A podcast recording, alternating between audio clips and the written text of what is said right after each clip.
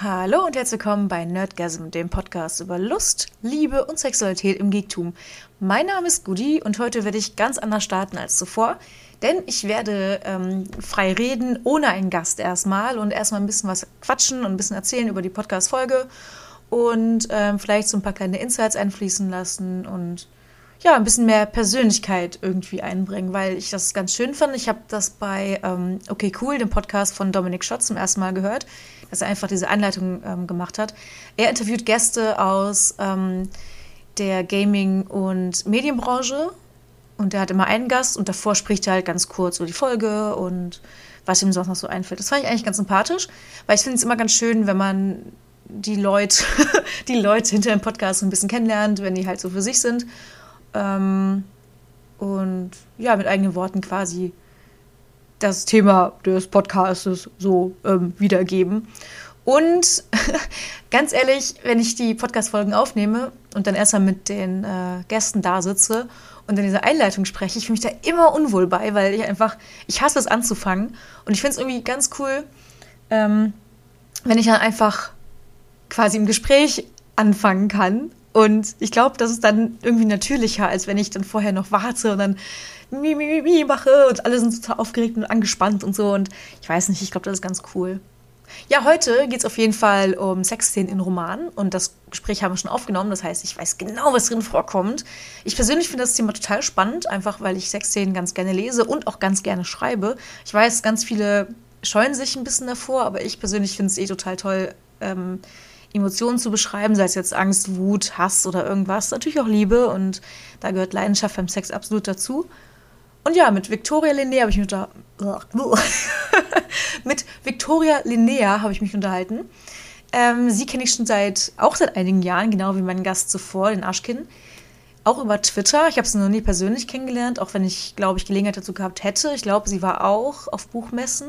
Es wäre auf jeden Fall cool, wenn wir uns mal treffen würden, denn ich fand das Gespräch total angenehm. Das war ein bisschen wie ähm, mit einer Freundin beim Kaffee trinken ähm, irgendwo zu sitzen. Das fand ich echt ganz cool. Obwohl das Thema ja ziemlich intim ist, habe ich es gar nicht als so intim empfunden. Also im positiven Sinne natürlich. Es war jetzt nicht so, dass ich dachte, wie unangenehm, mit ihr darüber zu reden. Nee, auf jeden Fall ist sie äh, Mitbegründerin der Website sensitivityreading.de mit ihrer Freundin Elif. Darüber wird sie übrigens später noch ein bisschen was erzählen. Und sie ist auch Lektorin und das ähm, qualifiziert sie natürlich extrem für diese Folge. Sie äh, hat schon einige Sexszenen lektoriert, auch geschrieben und natürlich sehr, sehr viel mehr gelesen. Und ja, ich hatte echt sehr viel Spaß. Wir haben viel gelacht, auch über uns. Und genau, wenn ihr ähm, auch irgendwelche Themenvorschläge habt oder vielleicht auch selber mitsprechen wollen würdet, dann kommt gern vorbei. Ich habe äh, Links entsprechend auf meiner Website hinterlassen, nerdgasm.net. Da könnt ihr gerne mal vorbeischauen. Da sind noch ein paar andere Beiträge. Also nicht nur die Podcast-Folgen, sondern auch Beiträge. Ansonsten äh, würde ich mich freuen, wenn ihr mir und natürlich auch meinen Gästen auf den sozialen Medien folgt. Also auf äh, Twitter und äh, Instagram, for, for example, sorry, das ist total schlimm. Ich äh, arbeite ja gerade als Community Managerin und äh, spreche und schreibe extrem viel auf Englisch. Deswegen mixe ich total oft irgendwelche englischen Sachen in mein Deutsch. Das kommt meistens total uncool rüber, ist auch gar nicht cool gemeint oder so, also so dieses Pseudo-cool oder so, dass ich irgendwie sophisticated wirken möchte. Überhaupt gar nicht. Ich finde das immer total doof, wenn mir sowas durchflutscht. Aber so ist es nun mal. Na, jedenfalls, äh, ich fände es ganz cool, wenn ihr mir folgen würdet und wenn ihr den Podcast auch bewerten, also natürlich gut bewerten. Ihr könnt natürlich auch schlecht bewerten, aber äh, eine gute Bewertung würde mich dezent mehr freuen, to be honest. Und wenn ihr ihn weiterempfehlen würdet. Ja, ansonsten, ich wünsche euch sehr, sehr viel Spaß mit dieser neuen Folge. Und äh, ja, viel Spaß. ja. Okay, jetzt läuft's. Oh ja. Mann. ich trinke noch einen Schluck Tee. Ja, alles gut. Mm. Oh, ich fand die Einleitung gerade so gut. Ich habe mich nicht versprochen. Ich fand's auch gut. Ich fand uns so super. Selten. Ich fand uns richtig gut. Ja, ne? Ach. Ja. ähm, Heute sprechen wir über Sexszenen in Romanen. Und da ich selber keine Autorin bin und noch nie eine Sexszene rausgebracht habe, zwar geschrieben, aber nicht rausgebracht, habe ich mir überlegt, ich lade Victoria Linnea ein. Sie ist nämlich freie Lektorin und auf Sensitivity Reading spezialisiert. Sie hat eine Seite, die heißt sensitivityreading.de und da dürft ihr gerne vorbeischauen. Warum? Weil Linnea, erzähl. Warum soll man da auf jeden Fall vorbeischauen? Also, wenn man Autorin ist und über Themen schreibt, äh, mit der man noch nicht so eng in Berührung ist und noch keinen Kontakt hat und die über die eigene Lebenserfahrung hinausgeht, aber sie authentisch schreiben möchte und möchte, dass betroffene Menschen drüber schauen, dann kann man dort nach Sensitivity Reader suchen. Und die Seite ist einfach eine Plattform, wo sich entsprechende Sensitivity Reader, das sind Menschen, die sich mit einem bestimmten Thema auskennen, weil sie sowohl betroffen sind, als auch sich mit den Diskursen auseinandersetzen und mit Büchern was zu tun haben. Ähm, ich habe vergessen, wie ich den Satz angefangen habe. und äh, ja, jedenfalls äh, werden sie dort aufgelistet von uns und man kann diese Menschen kontaktieren. Und da gibt es verschiedene Themen, die man Sensitivity Reading machen kann. Wow. Genau. Das ist ja viel schlimmer als deiner. Lass ja. mal drin, damit sich nachfolgende Generationen nicht so schlecht fühlen müssen im Podcast. Ja. Ähm, genau, man kann sich bei vielen verschiedenen Themen Sensitivity ReaderInnen suchen. Ja, ähm, es gibt verschiedene Themenbereiche, ähm, zu denen man Sensitivity Reading machen kann. Das sind ähm, meistens sensible Themen, um, die marginalisierte Menschen betreffen, also zum Beispiel Religion oder Rassismuserfahrung, aber auch Gewalterfahrung und ähm, Queerness, Sexualität. Ja, da gibt's ganz viele. Und da sind wir auch direkt beim Thema, bei Sexualität. Mhm. Ich wette, du hast schon einige Sexszenen gelesen in deiner Laufbahn. Äh, wir hatten ja. gerade schon mal gequatscht, das waren ja Millionen, habe ich gehört. dann meinte ich ein Dutzend und dann hast du gesagt, das sind 24. genau. ein bisschen weniger als Millionen. Also schlecht in Grammatik, schlecht in Mathe. ja, ähm, ich habe mal sowas studiert, so mit Informatik und Mathe und so weiter. Habe ich nach zwei Monaten aufgegeben. Ich weiß auch weshalb. Wenn ich nicht weiß, wie viel ein Dutzend sind. Ähm, ja. Jedenfalls habe ich sehr viele Sexszenen gelesen, auch schon bevor ich Lektorin wurde. Ähm, ja, Deswegen ja. bist du qualifiziert für dieses Thema.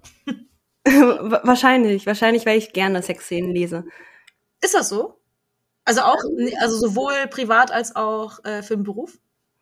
Ähm, ich habe erst mit Mitte 20 mein erstes ähm, New Adult gelesen mit einer Sexszene und die fand ich halt richtig gut. Und seitdem suche ich Bücher, wo ich mich halt richtig wohlfühle bei den Sexszenen, weil ich weiß, dass sie richtig schön sein können. Und ja, die sind ähm, rar gesät, um ehrlich zu sein. Was macht für dich denn eine gute Sexszene aus?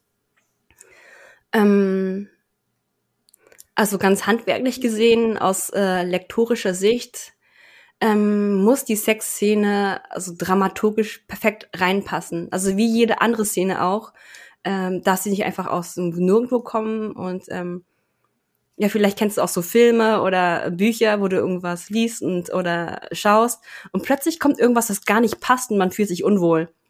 Und äh, so kann eine Sexszene, sollte eine Sexszene nicht eingebettet werden, sondern sie sollte auch einen dramaturgischen Bogen ähm, folgen.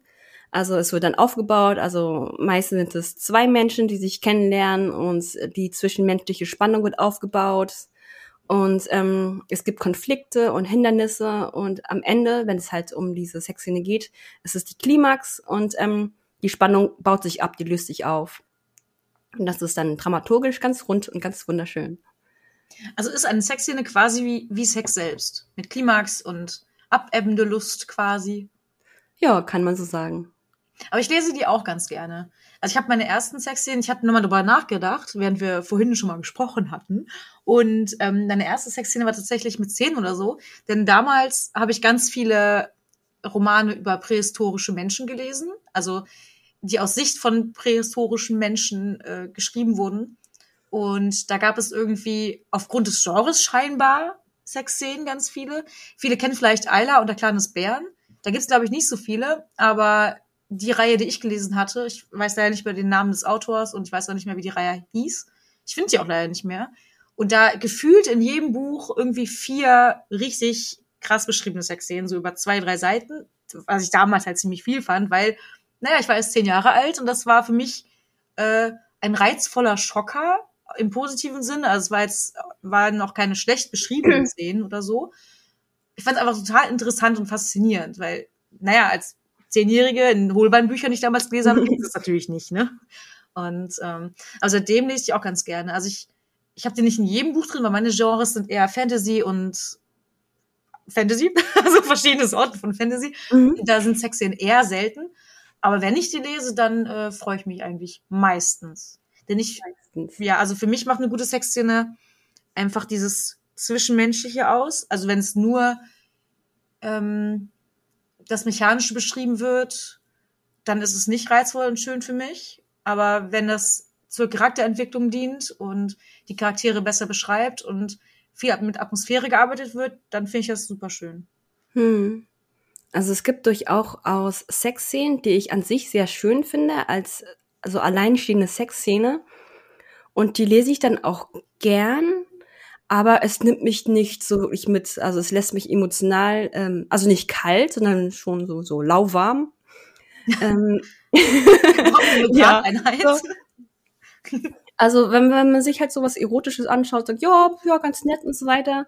Und ähm, das liegt daran, dass die Szene an sich zwar gut geschrieben ist, aber alles andere drauf nicht äh, auf diese Sexszene hingearbeitet wird. Also sie wird nicht aufgebaut. Also Menschen müssen sich auch kennenlernen und so eine emotionale Bindung und ähm, also da muss ich auch etwas entwickeln. Das, deshalb gibt es ja auch verschiedene Tropes wie irgendwie äh, Enemies to Friends oder ähm, äh, natürlich fällt mir jetzt gar nichts mehr ein. ja, oder Two in a Bed oder sonst was. Da gibt es ganz viele verschiedene Tropes. Und ähm, eigentlich sind Tropes auch nur verschiedene Narrative, weil die oft benutzt werden und einfach eigentlich funktionieren. Man kann auch wenn man schlecht darüber redet, über ein bestimmtes, äh, über eine bestimmte Erzählweise, sie funktionieren, weil das halt interessant ist und ähm, es dort gleich äh, ein so, so, so ein bisschen so ein Wunsch gibt und ein Hindernis gibt. Also das sind Feinde und da gibt's gleich so so ein bisschen so so ein bisschen gegeneinander und so ein Hindernis und dann löst sich jetzt am Ende auf und wenn es sich auflöst und so entspannt, hast du dieses schöne äh, Gefühl, dieses ja, jetzt haben sie es endlich geschafft, jetzt sind sie zusammen im Bett oder bei anderen, also das mit den ähm, zwei in einem Bett ist ja genau das gleiche, ne? Da haben sie ein Problem und müssen dies irgendwie lösen und es gibt ja ganz, ganz viele Tropes. Fällt dir was ein? So diese Liebesplot-Tropes? Mm -mm. Nicht in Bezug auf Sex. Ja. Aber ich bin auch ganz schlecht in Tropes-Findungen. Ja, also das ist ja nicht nur Sex, sondern auch so Liebesgeschichten, Tropes. Und dann hast du wirklich so, so, ein, so einen Status quo. Und dann müssen zwei Leute so miteinander oder gegeneinander arbeiten. Und da hast du ziemlich viel Konfliktpotenzial. Und lernst du halt sowohl die eine als auch die andere, also in dem Fall, wenn es zwei Personen sind, kennen oder auch mehrere.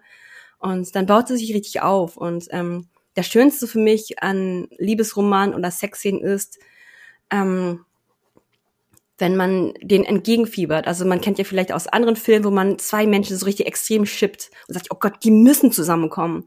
Und so wünsche ich es mir auch bei den Liebesromanen, obwohl man von vornherein weiß, dass es diese beiden, äh, dass diese beiden zusammenkommen. Und dann schafft es äh, die der Autorin so gut, dass ähm, dass man als Lesende so mitfiebert weil es immer noch nicht so, so weit ist, dass sie dann zusammenkommen. Die haben ein Hindernis, das nächste Hindernis und kommen sich emotional näher, reiben aneinander. Und ähm, ja, also bis es endlich so weit ist und man sagt, okay, jetzt müssen die beiden zusammenkommen. Ich will, dass die beiden zusammenkommen. Und ähm, ja, und mit dieser Leseerwartung können AutorInnen spielen und das ist dann richtig toll, wenn, wenn die endlich mal zusammen im Bett sind. Finde ich auch. Also, wenn ich das weiter hinauszögert, wie halt auch, das kann man wirklich mit dem Sex wirklich vergleichen. Wenn man den, äh, wenn man den Orgasmus herauszögert, dann ist er oft intensiver, natürlich nicht immer. Aber wenn man jetzt, weiß ich nicht, ich weiß nicht, wie offen du reden möchtest, aber wenn man äh, sich selbst befriedigt, dann geht's, kann man ja innerhalb von, weiß ich nicht, 30 Sekunden zum Höhepunkt kommen. Ist aber nicht so befriedigend, wenn man jetzt wirklich Sex hat oder es lange aufbaut. Und dann ist der Orgasmus viel intensiver. Und so finde ich auch bei Liebesgeschichten. Also wenn man zwei oder mehrere Menschen hat, die sich mögen und die sich anziehend finden und dann innerhalb von den ersten zehn Seiten kommen die zusammen, dann ist es quasi schon, da kommt man nicht mehr da dazu zu shippen, da kann man nicht gar nicht mehr dazu, mhm. sich selbst emotional auf diese ähm, Charakterbeziehung einzulassen, sondern das ist halt einfach dann Fakt. Und dann mhm. denkt man sich, okay, die sind jetzt zusammen oder die hatten Sex und dann, äh, ja, was ist jetzt mit den anderen Leuten und was mit dem Plot und was ist mit dem und dem? Ähm, von daher finde ich das auch super wichtig. Was ich aber wo ich gerade nochmal äh, drüber nachgedacht habe, ist der Liebesroman-Plot. Ich habe mal gelesen, ich weiß nicht, ob es so ist, aber bei vielen Romance-Büchern scheint es so zu sein, dass man in Kapitel so und so, also in Kapitel X muss Vorfall A passieren, in Kapitel Y muss dieses passieren und dann auf Seite 45 haben die dann Sex. Also sagen wirklich minutiös geplant ist und auch eingehalten werden muss, weil es für Genre typisch ist und sonst nicht von den Verlagen gekauft wird. Ist das noch immer so oder ist das generell so gewesen? Ähm, da muss ich überlegen, weil, weil ich durchaus schon Romane hatte, bei dem der Verlag gesagt hat, dass ich bisschen drüber schauen soll, weil es eine Trilogie ist und das Hauptpaar im ersten Band immer noch keinen Sex hat, obwohl es eine Liebesgeschichte ist. Also wurde und, erwartet, dass da eine Sexszene kommt? Genau, genau. Mhm. Und dann habe ich das mit der Autorin durchgelesen, bin ich mit ihr durchgegangen, aber auch mit der, ähm, mit dem Verlag. Und ähm, um festzustellen, ob das am Paar liegt, also wirklich am Inhalt liegt, dass die beiden im ersten Band immer noch keinen Sex haben, oder ob es daran liegt, äh, dass, äh, wenn man das jetzt ganz unhöflich sagt, dass die Autorin schwafelt und dass sie nicht zu Potte kommen. So. Also, also so streng finde ich die Verlage jetzt nicht. Aber ähm, der meiste Fehler, also der häufigste Fehler ist halt doch, dass es im, im Spannungsbogen nicht stimmt. Also es gibt ja auch so diese Drei-Akt-Struktur, dass am, am äh, ja, im ersten Akt wird dann halt irgendwie die Welt vorgestellt, das Status, äh, Status quo vorgestellt, dann gibt es ein Hindernis, dann, also wie bei der Heldenreise, ne? Also dann gehst auf Reise, erlebst die ganzen Abenteuer, am Ende hast du halt äh, den dritten Akt. Und äh, so muss auch, äh, also es funktioniert für alle Plots und auch für die Sub- und Side-Plots, wozu natürlich auch der Erotik-Plot gehört. Und ähm, da, wenn man einen schönen Spannungsbogen aufbaut und anfängt und ähm, und nach dem ersten, zweiten, dritten, vierten, fünften, sechsten, siebten Akt äh, da immer noch keine Klimax kommt, dann, dann, dann passt es auch nicht. Und es ist tatsächlich einfacher, das habe ich gemerkt, für ähm, junge AutorInnen, also jung in dem Sinne, dass sie noch keine Romane vorher geschrieben haben oder wenige Romane geschrieben haben, dass man sich an, was ich so, ungefähre Seiten- oder Zahlenangaben hält. Ist es dann so, dass sowohl das Buch selbst also der Plot des Romans selbst, als auch die Liebesgeschichte eine Dreiaktstruktur beispielsweise haben sollten? Oder ist die Liebesgeschichte quasi in den Plot eingebunden? Ähm, also jede westliche Geschichte ist in der Dreiaktstruktur geschrieben mit minimalen so Abweichungen, aber das ist so das das normale Empfinden, so wie wie wir das so lesen. Und wenn es äh, wenn nicht in dieser Dreiaktstruktur geschrieben wird, dann dann ist es halt schwierig für die meisten Lesenden, da irgendwie äh, mitzugehen und die finden es auch nicht mehr so spannend. Ach krass. Ähm, ich hätte gedacht, ja. da gibt es mehrere Strukturen, die man wählen könnte. Nee, eigentlich nicht. Eigentlich ist nur ein Anfang. Da stellst du die Welt vor, die Hauptfiguren stellst du vor und du stellst das Problem vor. Und dann kommt irgendein Hindernis und dann, dann überwindet man das Hindernis. Egal, ob es jetzt ist, ähm, äh, ja, oh Gott, Beispiele finden. Für irgendwie Fantasy-Roman, ne? Also da hast du irgendwie dein, dein, deine Stadt, dein Land und so und das ist ein böser König und das ist Status Quo und dann kommt irgendwas ein Hindernis und und irgendwann merkst du, es geht nicht mehr weiter, ich muss was ändern. Und du gehst halt auf Reisen oder führst eine Revolution an oder machst irgendwas. Da kommt halt das ganze, äh, die ganze Entwicklung. Am Ende köpfst du den König und dann, ähm, ja, und dann ist gut oder so. Und das ist bei Liebesgeschichten auch so. Das sind zwei Menschen, die, die lernen sich kennen Und äh, beziehungsweise Status quo ist, da ist eine Figur, die möchte eine Beziehung haben, beziehungsweise keine Beziehung haben. Und ähm, und tritt dann halt aus ihrer, ihrer Welt aus und mit so, oh, da ist jemand, den möchte ich kennenlernen, beziehungsweise den möchte ich überhaupt nicht kennenlernen und lerne ihn trotzdem kennen. Das ist dann so ein bisschen so Enemies to Friends, äh, uh, no, to Lovers. ähm, ja, ähm, genau. Und dann entwickelt sich das Ganze. Entweder sind die Hauptfiguren ein bisschen gegeneinander und, und e-, ecken so ein bisschen an und lernen sich dann halt irgendwie doch kennen, müssen zusammenarbeiten. Das ist die, der ganze zweite Akt wo das geschieht und mit Auf und Abs und ähm, ja, und am Ende schaffen die es dann zusammenzukommen, beziehungsweise oder sie schaffen es, sich voneinander zu lösen, je nachdem. Was ist denn der häufigste Trope? Enemies to Friends? Ich weiß ja, nicht. Ja, jetzt sage ich auch schon Friends. ich hab's nicht gemerkt. Ich glaube, das sage ich so oft, weil, äh, weil ich das eigentlich ganz, ganz gern mag, glaube ich. Das ist spannend. Ich glaube, das kriege ich auch am meisten mit von Serien und mm. generell von der Popkultur. Dieses, ja. ah, wir hassen uns und er ist so furchtbar und sie ist so zickig und dies und das und, ah, und ach, aber eigentlich gar nicht so unsexy und so. Ich glaube, das ist so der, der Trope, den ich am meisten wirklich mitbekommen habe. Ja. Ich glaube, das ist auch sehr spannend, also wenn man irgendwie gegeneinander ist. Da gibt es am meisten Hindernisse und Konflikte. Ja, aber ich persönlich finde ihn ein bisschen ausgelutscht. Also immer wenn ich also nicht immer, aber ganz oft, wenn es diese beiden Feinde oder Feindinnen oder wie noch immer da gibt, mhm. dann denke ich, okay, klar kommen die bald zusammen. Und dann ist es auch so. Und ich freue mich immer, wenn es aber nicht so ist, weil ich das einfach schon viel zu oft gelesen und gesehen habe. Ja. Und dann wünsche ja. ich mir irgendwie, dass es da mehrere Tropes oder mehrere andere Tropes geben würde. Mhm. Statt nur den einen. Es gibt natürlich nicht nur den einen, aber der kommt mir irgendwie am meisten präsent vor. Welcher Trope ist ja am liebsten? Ich weiß es nicht. Ähm, Oder aus Lektoratssicht. Das weiß ich erst recht nicht. ich überlege gerade, welcher Trope mir, äh, äh, welche mir gefallen. Ich glaube, so Slow Burn mag ich ganz gerne. Kannst du Slow Burn beschreiben? Also ist das einfach, sind die Akte einfach länger? Oder ähm, wie soll ich das vorstellen? Die sind einfach, ähm, also der Aufbau ist langsamer, also der emotionale Aufbau. Also es gibt ja Romane, ähm, also Liebesromane oder Erotikromane, da sehen sich die beiden in der ersten Szene und da knistert es ganz heftig, weil die körperliche Anziehung so ganz groß ist.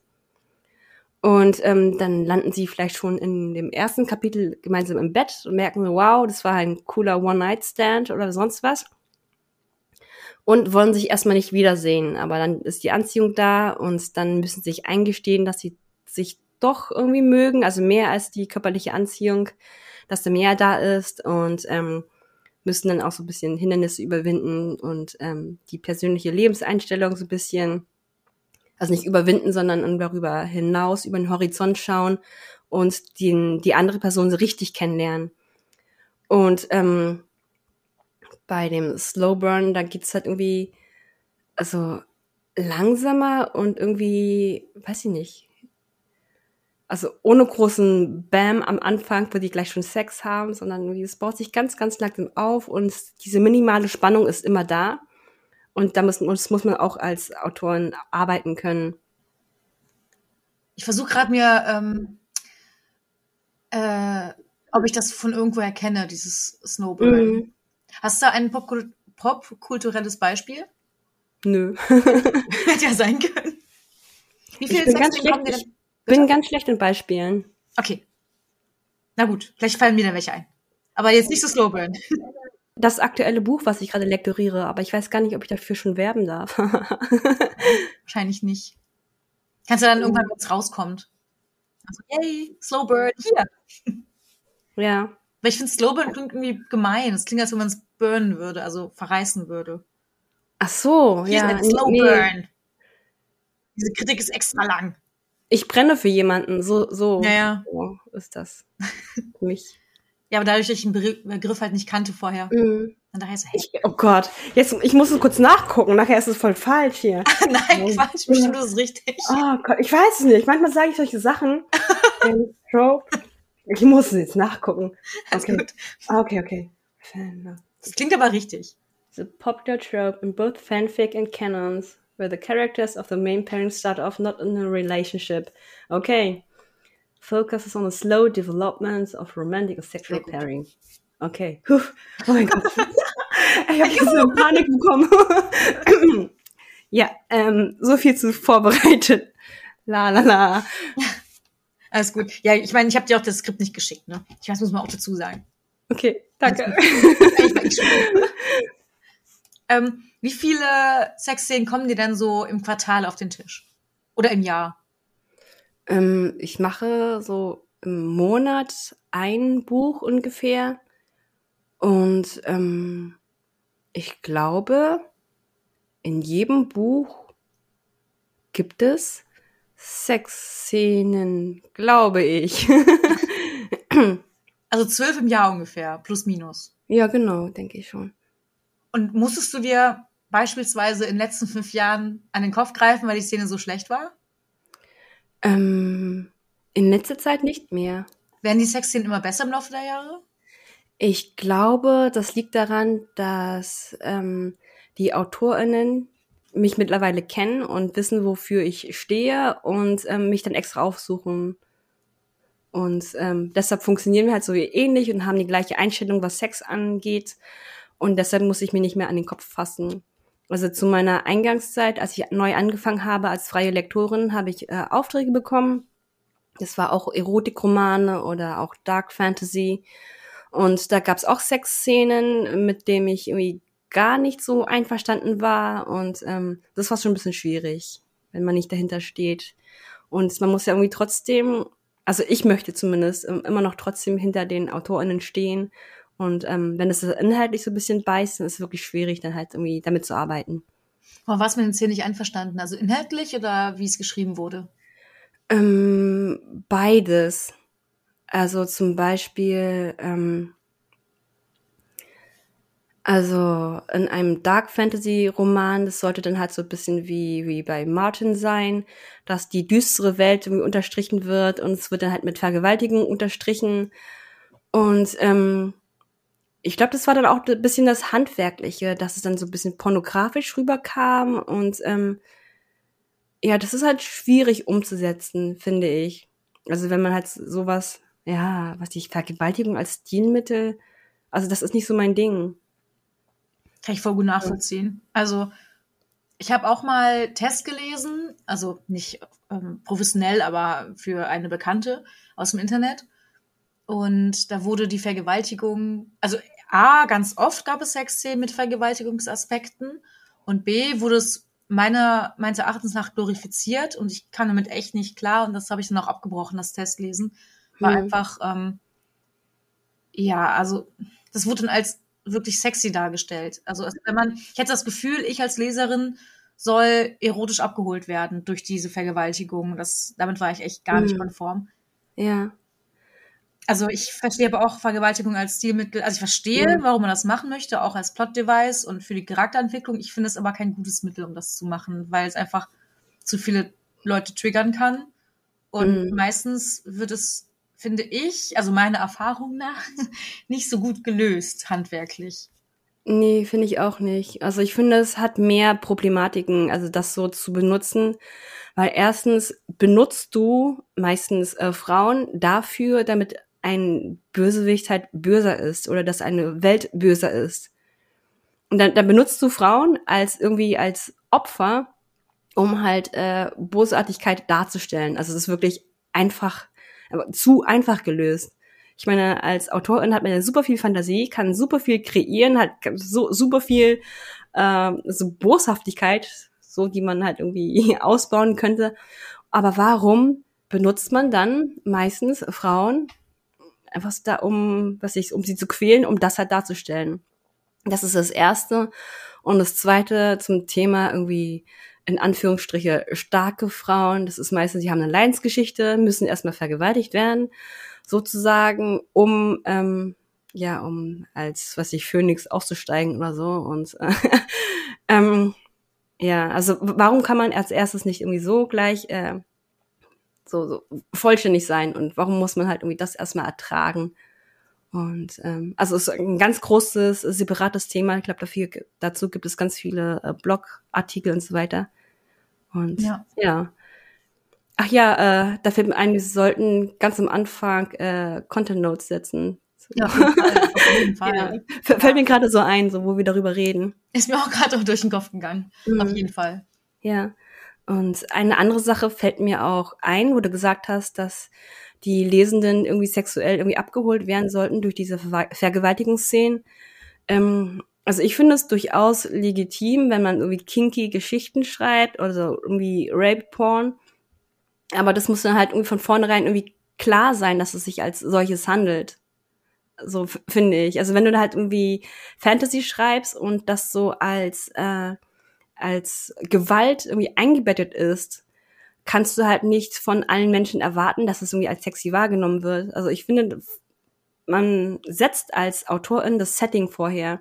Wenn man sagt, okay, das ist jetzt irgendwie ähm, eine Fantasie, eine so, so Rape-Porn-Fantasie, dann schreibst du halt irgendwie, ich, ich, ich weiß nicht, so vielleicht vorne ins Buch oder machst es durch, durch das erste Kapitel halt deutlich, dass es sich um solches handelt, damit man sich darauf einlassen kann. So. Ja, absolut. Also ich finde, es gibt ja sehr viele Menschen, die Rape-Fantasien haben.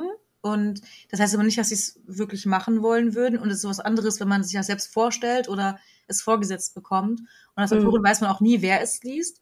Und gerade wenn es nicht eine explizite Erotikgeschichte ist, die es ja auch gibt und auch geben soll, dann kann man nicht erwarten, dass alle den gleichen ähm, Grundgedanken haben, wenn sie das Buch lesen und in die Hand nehmen. Also ich finde genau. das, find das echt super gefährlich. Ja, also ich finde es auch, ähm, ich habe auch viele Sachen Test gelesen, auch so ähm, Fantasy äh, mit Vergewaltigungsszenen und ich hatte das Gefühl, dass die äh, Schreibenden, ich glaube, die hatten es für sich selbst irgendwie als ähm, also ich will jetzt irgendwie auch keine Kings verurteilen und so weiter. Und äh, gerade was du gesagt hast, irgendwie so Rape-Fantasien sind halt irgendwie ähm, auch gar nicht so selten. Und äh, dass sie das als solches für sich selbst geschrieben haben.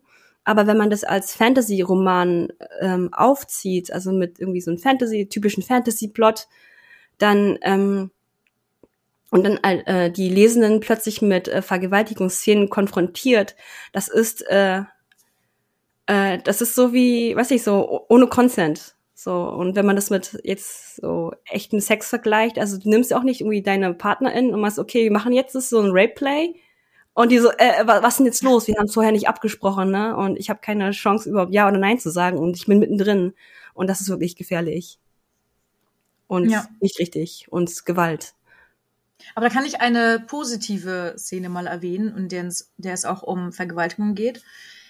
Ich versuche es gerade zu googeln, weil ich mir nicht hundertprozentig sicher bin, ob der Name der Autorin auch so richtig ist. Ich hoffe mal, irgendwann lädt diese blöde, die, die Seite. Jedenfalls da geht es um einen Kriegsherren, der ein, warte, ich muss mal ganz kurz, weil eigentlich will ich den Namen direkt sagen von der guten Dame. Moment. Dim, dim, dim, dim, dim. Google, Google, Google. Ah ja, genau. So, und zwar ist das aus dem Buch Der Kuss des Kier von äh, Lynn Raven. Und darum geht es um einen Kriegsherren, der einst vergewaltigt worden, also in seiner Jugend vergewaltigt worden ist. Aber das wird nicht innerhalb der Szene ähm, geschrieben oder atmosphärisch dargestellt, sondern es ist quasi eine ganz, ganz kurze Rückblende und dann wird auch direkt anhand seiner Reaktion oder anhand dessen, wie er es erzählt, klar und deutlich, dass es halt keine sexy Sache ist, sondern wirklich schrecklich. Und das fand ich persönlich sehr gut geschrieben. Ich finde den ganzen Roman, das ist übrigens auch ein Liebesroman, einer der wenigen Liebesromane, die ich ähm, gerne auch gelesen habe. Und den kann ich echt empfehlen, weil er einfach, weiß nicht, ich glaube, das ist auch von dem Job ähm, Enemies to Lovers, weil er entführt sie und er muss sie eigentlich irgendwie irgendwo abliefern und während dieser Reise, wo die natürlich zu zweit auf dem Pferd sitzen und hier und da und mhm verlieben sie sich natürlich irgendwann, die tanzen auch immer miteinander und dann erfahren die irgendwann, ach ja, sie ist doch besser und er ist doch gar nicht so schlimm, wie ich gedacht hatte und so, man kennt es. Und glücklicherweise wurde auch zwischendurch nicht übergriffig oder so, weil ich finde, ich habe das Gefühl, bei ganz vielen Jobs, äh, bei ganz vielen Enemies to Lovers Jobs ist der Fall, dass er irgendwie mehr will und es einfordern möchte oder so. Und das ist halt beim Kuss des Kia überhaupt nicht so. Deswegen kann ich das äh, Buch echt empfehlen. Und das ist auch eine der wenigen ähm, Vergewaltigungs-Hintergrundgeschichten, hm. die ich für mich persönlich ähm, okay finde, sag ich mal. Und ja. gut gelöst. Hm. Aber wenn wir jetzt schon mal von positiven Lösungen und ähm, Schreibweisen sprechen oder beziehungsweise ich darüber spreche, also was findest du denn? Bitte? Äh, noch ganz kurz zu dem, was du vorher gesagt hast, ja. ist mir was eingefallen. Wo du gesagt hast, dass die Vergewaltigungsszene irgendwie gut gelöst ist. Da ist mir aufgefallen, dass ich doch gar nicht so wenige gelesen habe, die eher aus der Täterperspektive geschrieben worden sind. Also, ähm, also so wenig aus der, also von den Gefühlen her des, des Opfers, sondern irgendwie so, so mit der Kamera, entweder mit der Draufsicht oder eher aus der Position des Täters heraus. Und ähm, also so wirkt es irgendwie pornografischer und äh, sexueller, als wenn man es tatsächlich wirklich aus der äh, aus der Perspektive von den Betroffenen berichtet. Und ähm, diese Szene kommen auch aus nichts und die äh, das Opfer verarbeitet dieses Thema auch gar nicht. Also es ist passiert und es ist mir schrecklich. Ähm, aber ich meine, wenn wenn man sowas äh, durchmachen musste und ähm, überlebt hat, da ist ja so viel hinten dran und so weiter und das hat dann irgendwie auch plötzlich keinen Platz mehr im Roman, obwohl es dann irgendwie eigentlich nötig wäre. Und äh, dadurch ist das Opfer dann irgendwie wieder so ein Mittel, dass sowas passiert, um darzustellen, dass irgendwas Schlechtes passiert ist. Aber es geht gar nicht um die Person, die das widerfahren ist. Und das finde ich dann wieder scheiße, weil dann die vergewaltigte Person wieder nur dafür benutzt wurde als Stilmittel. Ja, wie jetzt aus der Täterperspektive wird geschrieben? Ähm, ja, irgendwie schon. Also es, schwingt so ein bisschen mit. Also es ist ziemlich schwierig von der Wortwahl. Da gehst du halt wirklich auf die Textebene rauf, auf die Wortwahl zu achten, dass ähm, wirklich äh, also die die die Perspektiven nicht vermischt werden. Und ähm, ich kann zum Beispiel ein anderes Beispiel geben, was äh, oft passiert, wenn man zum Beispiel über ähm, People of Color schreibt. Also die Wörter, die man benutzt, um People of Color zu beschreiben, selbst wenn es im Roman theoretisch eine Selbstbeschreibung sein sollte, ähm, ist schon vom Vok Vokabular her so, dass es aus der weißen Sicht berichtet wird. Obwohl sagen wir mal, die Ich-Person eine Person of Color ist. Ist also die ganzen Wörter, die benutzt werden, ähm, ist halt aus dem Sprachgebrauch von weißen Menschen. Kannst du da vielleicht Beispiele? Ich kann es mir gerade nicht vorstellen, wie man da als Autorin switchen kann von der Wortwahl her. Uff, ähm, Beispiel. Oder einfach so ein Gefühl als Lektorin. Mm, ich überlege gerade, ob es vielleicht ein anderes Beispiel gibt. Also es gibt ja in jedem Bereich so, sagen wir mal, ähm, queere Menschen und sagen wir mal, da ist äh, so sagen wir mal, da ist eine bisexuelle Person, die beschreibt sich selbst und ihr Leben selbst. Und das klingt ganz anders, als wenn jemand, der hetero ist und noch nie mit diesem Konzept irgendwie Bisexualität mit zu tun hat und äh, wenn du diese Person beschreibst, dann, dann, äh, Gott, dann ist es manchmal ein bisschen ganz, ganz, ganz weird irgendwie. Kannst du dir verstehen, worauf ich hinaus will? Jetzt gerade nicht. nee, ähm, mh, mm, da kann man dieses Beispiel doch wieder rausschneiden, wenn das halt zu nichts nützt. ähm, ja, äh, ich überlege gerade, ob ich ein gutes Beispiel finde. Mm. Äh, es gibt ein, dann wieder doch das Beispiel mit ähm, People of Color. Es gibt einen Begriff, das heißt White Gaze und ähm, das beschreibt das Phänomen, wenn man halt ein Buch schreibt und ähm, also für weiße Rezipienten, äh, weiße RezipientInnen ausgerichtet. Also man beschreibt etwas und erklärt etwas, damit weiße Menschen das auch verstehen. Und ähm, ja, und das ist so eine Selbstverständlichkeit, dass halt für die geschrieben wird, für diese große äh, Zielgruppe geschrieben wird Und das merkst du dann auch in den Beschreibungen, selbst wenn es eine Ich-Person ist, die auf Color ist zum Beispiel, der werden halt so, so Erklärungen hinterhergeschoben oder von der Wortwahl etwas hinterhergeschoben, die überhaupt nicht äh, passend ist. So. ist das jetzt irgendwie ein bisschen verständlicher? Ich überlege gerade. Also, ähm, nochmal auf die Szene mit dem Vergewaltiger zurückzukommen. Mhm. Also, du meinst nicht, dass aus seiner Sicht geschrieben wird, sondern quasi, für wen soll, ich, sorry, ich stehe, glaube ich, total auf dem Schlauch. Ähm. Okay, ich meine, es ist super interessant, ähm, aber ich weiß jetzt leider gar nicht. So, ich, ich versuche gerade über ein anderes Beispiel irgendwie mhm. äh, diesen, diesen Bogen zu kriegen, dass, dass da äh, dass es verständlicher ist, aber ich glaube, ich habe es komplizierter gemacht, so mit dem anderen Thema.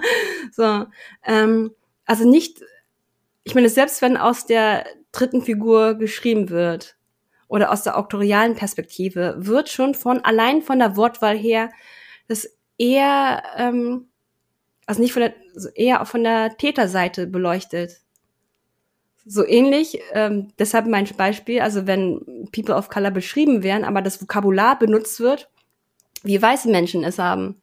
So, und äh, keine Ahnung, mein Lieblingsbeispiel, das mit den mandelförmigen Augen. Also wenn du eine ostasiatische Figur hat, hast als äh, Hauptfigur, die sich selbst beschreibt, dann muss man auch aufpassen, also welches Vokabular man benutzt. Und ähm, auch, äh, auch von der Mentalität her. Also auf welche Art und Weise würde sie sich selbst beschreiben? Ob die genauso augenfixiert ist wie die ganzen westlichen Leute hier und halt dieses, äh, ja, diesen Begriff Mandelaugen, würde sie es tatsächlich benutzen? Ist es im Vokabular her? Und, äh, hm. und das gleiche also, ist bei, bei, bei Sexszenen. Es gibt so ein paar Wörter, äh, wenn du gerade, also aus der Opferperspektive. Man, man benutzt diese Wörter nicht für sich selbst, so, weil. Wenn man sich äh, selbst beschreibt, vielleicht, meinst du? Ja, oder wenn man sich selbst in dieser, in dieser Lage sieht. Mhm. Okay. Also, du meinst dennoch, also obwohl es aus ihrer, also ich nehme an, das Opfer ist jetzt weiblich, kann natürlich auch männlich sein, aber mhm. um es besser zu beschreiben, ähm, aus, sie beschreibt die Szene, aber beispielsweise mit, ach, das hatte ich nämlich auch bei diesem Testlesebeispiel. Da hat's, mhm. da wurde die, das Opfer irgendwie sexy beschrieben. Und das macht man ja nicht, wenn man gerade Opfer ist. Meinst du das? Zum, zum, zum Beispiel. Okay. Aber auch wenn man halt so Vokabular benutzt, ähm, die man normalerweise in erotischen Szenen findet, mhm. so irgendwelche Verben der Penetration, keine Ahnung was. Und ähm, und wenn man dann das rausnimmt und ähm, da, aus dem Setting herausnimmt und nur diese Zeilen alleine liest, liest sich das nicht wie eine Vergewaltigung, sondern wie eine Sexszene. Da hatte ich voll den Knoten im Hören. Ja, voll. Ja, nee, das ist, die Beispiele kenne ich auch. Klar. Und ganz oft vermischt ich das dann auch, wo erstmal die Vergewaltigung kommt und dann fühlt sie, also wieder das weibliche Opfer, wie gesagt, das kann auch männlich sein, oder äh, non-binary, ähm, jedenfalls erstmal die Vergewaltigung, dann alles ganz schrecklich und dann plötzlich, ah, ist gar nicht so schlimm. Ach, ich mag Sex ja doch. Und ich so, hä? Was ist das oh. hier? Da merkt man schon von Anfang an, Mhm. Also wie du halt auch meintest, das Vokabular ist halt anders und da merkt dann, das leitet halt wirklich eine Sexszene ein oder ist quasi schon eine Sexszene, weil eine Vergewaltigung ist kein Sex, finde mhm. ich. Und genau. ja, das finde ich schon, ja, du hast recht, ja, voll. Ja. Das war auch in dieser, ähm, genau, in dem Testlesen, was ich hatte. Mhm. Er war echt erstmal, ich glaube, für Jahre Romance-Novels versaut. ich glaube, ja. die Person hört jetzt nicht mit, aber ich glaube nicht. Ich glaube, äh, sie kennt mich nicht mehr. ja. Also es ist ja auch schwierig. Also ich, ich will ja auch nicht über irgendwelche AutorInnen lästern. So. Aber es manchmal, manche Sachen sind so, die, die prägen einen irgendwie, wenn man das gelesen hat. Und das, das macht ja auch mit einem, mit einem etwas. Ja, klar. Und gerade sowas Intimes wie Sex und Sexualität.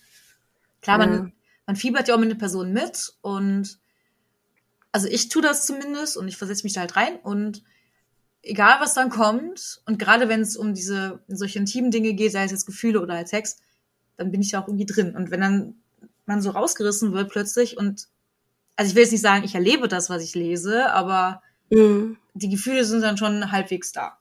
Ja. Das geht mir ja auch so. Was war denn so die schönste Sexszene, die du gelesen hast? Und also musst jetzt nicht das Buch sagen und den Autor Mhm. oder die Autorin, aber woran machst du das fest? Oder woran hast du das festgemacht? Ähm, die schönste Sexszene war tatsächlich ähm, von einem Buch, wo ähm, die Protagonistin und der Love Interest erstmal vorgestellt wurden, unabhängig voneinander mit ähm, separaten Zielen. Und ähm, die hatten beide eine eigene Geschichte, die ich mochte. Ich mochte beide Figuren und die haben sich halt irgendwie langsam kennengelernt und ähm, ich hatte zu beiden eine emotionale so Verbindung. Ähm, ja, und ähm, da wurde ich auch so ein bisschen auf die, äh, also ein bisschen auf die Folter gespannt und habe dann wirklich mitgefiebert, wann sie sich näher kennenlernen, wann sie sich irgendwie einander öffnen und ähm, wann es wirklich passiert. Und ähm, ja, die Szenen waren auch wirklich ganz langsam und in den ersten zwei, drei erotischen Szenen ist auch gar nichts passiert. Und das fand ich irgendwie auch, äh, auch schön. Und ich glaube, in der zweiten erotischen Szene, da ging es ihr nicht gut.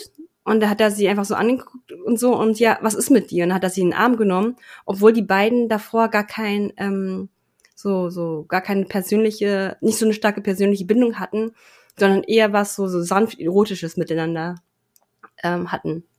So, und das kann halt dazu, dass er dann äh, gemerkt hat, dass es ihr nicht gut geht und gefragt hat, ja, was liegt denn auf dem Herzen und so und ja, und da war halt auch mit äh, der Erotik erstmal eine Pause und die haben halt ihre eigenen Geschichten wie weiter erlebt und ähm, also ich habe mir zumindest sehr gewünscht, dass es irgendwie weitergeht, dass sie sich noch näher kommen und sich einander noch mehr öffnen und ja, es hat auch bis zum Ende des Bandes gedauert, bis es endlich so weit war und da fand ich es auch richtig schön, dass ähm, die Sexszene auch richtig viele, viele Seiten irgendwie lang ging, also mit allem drum und dran. Ach, kann ich voll gut nachvollziehen. man baut ja wirklich eine Bindung äh, zu den beiden auf. Und man wünscht sich so sehr, dass die endlich zusammenkommen und dann kommen die endlich zusammen und ja, ich finde es auch schön, wenn das so eine, so eine leichte Spannung erstmal ist, so ein, so ein Prickeln und dann irgendwann staut sich das so ein bisschen und dann geht's wieder ein bisschen zurück und dann so und so und dann irgendwann bam. Ja, Ja. finde ich auch schön. Und wenn das halt so leise Romantik noch zwischendurch ist, also muss natürlich nicht immer romantisch sein, aber das ist dann irgendwie auch schön. Ha. Hm. Ja. Aber ich, ich schreibe gerade an einem Roman, das ist so gegenteilig. da fängt es irgendwie andersrum. Es fängt mit Sex an. Also auch okay. Ja. Wenn nicht immer gleich anfangen, das wäre total langweilig. ja. Hast du denn Tipps für AutorInnen diesbezüglich? W- wann die Sexszene sein soll? Hm, Mm, Nö, wann ist mm. ja, hatten wir, glaube ich, schon besprochen, oder? Also je nach Akt und so. Aber wie Ja. man das vielleicht beschreibt? Also ich kenne das zum Ähm. Beispiel ganz, also es gibt ja äh, Twitter-Accounts zum Beispiel, die völlig missratene Sexszenen ähm, teilen Mhm. mit peinlichen Wörtern oder so, wo ja peinlich natürlich auch relativ ist, weil jeder steht auf was anderes und nur weil die Mehrheit jetzt äh, Wort XY total peinlich findet, heißt es nicht, dass es peinlich ist, so. Aber wenn man jetzt zum Beispiel den Penis beschreibt oder die Vulva oder so, also klinische Ausdrücke, weiß ich nicht, ob ich persönlich das toll finden würde oder allzu mechanische Beschreibungen zum Beispiel. Aber gerade mit der Beschreibung von ähm, Sexualorganen tun sich, glaube ich, sehr, sehr viele schwer. Ich auch. Also ich habe auch schon mal Sexszenen geschrieben und dann fand ich gerade so, was Penis und Vulva angeht, finde ich total schwierig, da irgendein Wort zu finden, was nicht total lächerlich klingt. Mhm. Also ähm, mein Tipp ist, ähm, wenn man sich selbst mit dem Roman befasst und schaut, also was schreibe ich überhaupt, was ist überhaupt äh, der Duktus im ganzen Roman, also welche Wörter benutze ich denn generell? Und wenn es zum Beispiel ein ähm, New Adult ist, was ein bisschen so frecher, ein bisschen jünger geschrieben wird, dann passen halt auch ähm, Begriffe, die ähm, auch ein bisschen gewagter sind und ähm, ja, und ähm, da muss man sich auch nicht so verschleiert halten. Also wenn es so wie so, sagen wir mal, aus der Perspektive einer, was ich, einer jungen Erwachsene ist, die halt wirklich eine, eine freche Schnauze hat und so und es wirklich lustig geschrieben ist und wenn sie dann halt zu ihrem eigenen Organ Muschi sagt, dann kann es auch so da stehen bleiben. Und ähm, wenn das ein ganz Roman, also, also Purple Prose mäßig ist, ähm, so ein Cover mit Lavendelfeldern oder weiß ich was. Oder mit äh, mit mit Wikingern und ähm, Highlandern oder so. Und ähm, da hast du wirklich diese also aus meiner Perspektive ein bisschen peinlicheren Wörtern wie keine Ahnung Lustgrotte oder sonst was. Aber aber man muss auch beachten für wen man schreibt. Also du hast ja wirklich schon vom Cover her und von dem, von dem ganzen Ton deiner Geschichte her. Also so ein, so ein, so ein Genre. Und wenn du da dich da innerhalb dieses Genres bewegst, ist es auch okay. So als Autorin setzt du das ja fest. Ich schreibe dieses Genre und ich möchte, dass meine Figuren äh, auf eine bestimmte Art und Weise sprechen und auf eine bestimmte Art und Weise mit diesem Thema umgehen. Und bei ganz äh, romantischen äh, Geschichten wo das halt ein bisschen so verschleierter geschrieben wird, ist es auch völlig okay, wenn man halt die, die Dinge einfach nicht benennt und einfach so ein bisschen umgeht und dann schreiben einige von, weiß ich nicht, äh, die meine Körpermitte oder ähm, ja, das Zentrum meiner Lust oder irgendwie sowas, was für mich persönlich schon ein bisschen so, ja, okay, sprich es doch endlich aus oder so. Ähm, aber es ist völlig, völlig in Ordnung, wenn man das so haben möchte. Man kann auch natürlich abblenden.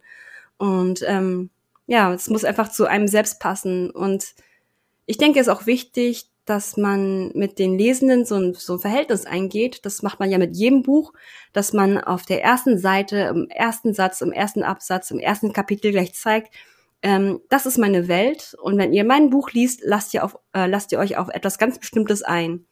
Und dann kann man sich auch innerhalb dessen also frei bewegen. Also es, äh, es ist halt nur komisch, wenn man plötzlich über diese Grenzen hinaus so, so, so rüberspringt. Also wenn es dann ein ganz seichter Roman ist, wo man als Lesende denkt, äh, ja, das, die Sexszenen werden bestimmt abgeblendet und plötzlich kommen ganz derbe Wörter, dann ist es natürlich seltsam. So.